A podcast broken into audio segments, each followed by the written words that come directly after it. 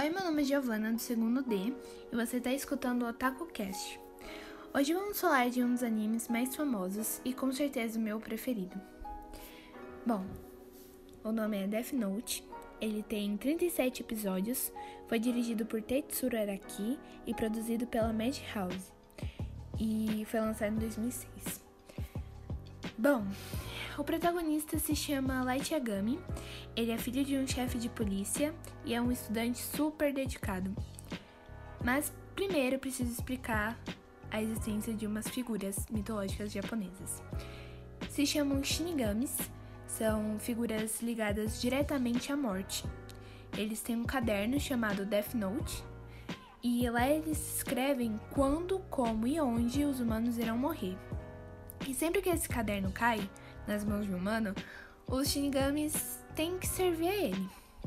E um dia o caderno cai no mundo dos humanos e Light encontra ele. E, bom, primeiro ele testa com criminosos que ele achava que deveriam morrer. E essa parte do anime é bem nítido ver o poder subir na cabeça dele. Tipo, você observa o protagonista se rotular como um deus e punir os, entre aspas, pecadores. Você vê o surgimento do Kira, que é como a população passa a chamar ele. E é praticamente impossível assistir Death Note sem pensar nos dilemas morais que ele traz. E com certeza é um dos pontos que eu mais amo no anime. Bom, a polícia não consegue impedir o Kira porque eles não têm provas. Porque o Kira, né, ele mata no quarto dele com um caderno. Então a polícia não não tem como desconfiar de nada. E então, o maior detetive do mundo, o famoso L, é contratado. E é aqui que começa um duelo de duas mentes brilhantes. O L e o Kira são absurdamente inteligentes, estão sempre vencendo do outro. São várias reviravoltas, são você nem imagina o que acontece e é uma das coisas que eu mais amo.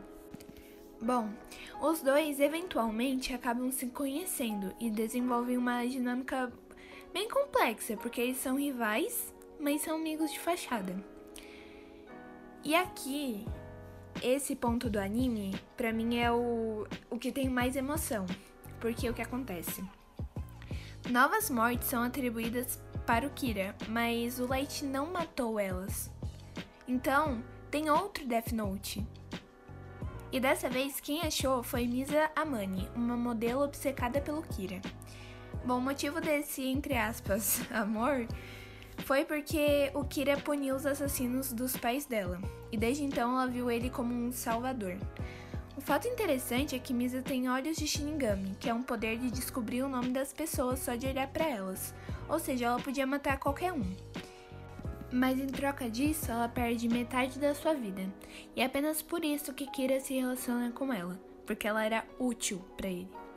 Eles começam a namorar, mas não existe amor, pelo menos por parte do Kira. Então ela é super submissa a ele e manipulada também. Bom, ao longo do anime é explicado algumas regras do Death Note. E eu vou falar algumas aqui. Bom, a primeira é que o humano cujo nome foi escrito nesse caderno morrerá, que nem eu disse. A escrita do nome não terá efeito se o escritor não tiver em mente o rosto da vítima, portanto, outra pessoa com o mesmo nome não será afetada.